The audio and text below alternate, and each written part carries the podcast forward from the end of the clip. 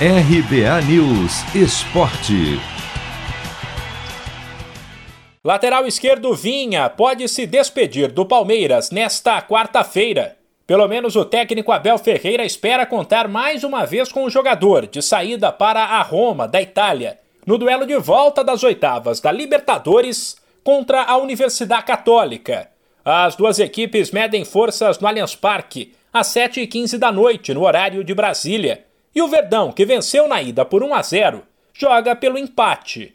Caso Vinha não entre em campo, vai engrossar a lista de desfalques, que já tem Luan Rony e Luiz Adriano, todos no departamento médico.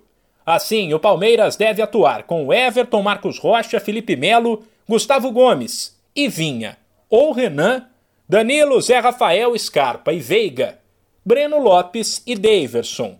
Na véspera da partida, o meia Gustavo Scarpa admitiu que o resultado da ida deixou o Verdão em uma situação confortável, mas avisou que o time, que vive um grande momento, lidera o Brasileirão e vem de sete vitórias consecutivas, não pode relaxar. Realmente é uma vantagem muito boa, é sempre muito difícil jogar contra a Católica no Chile.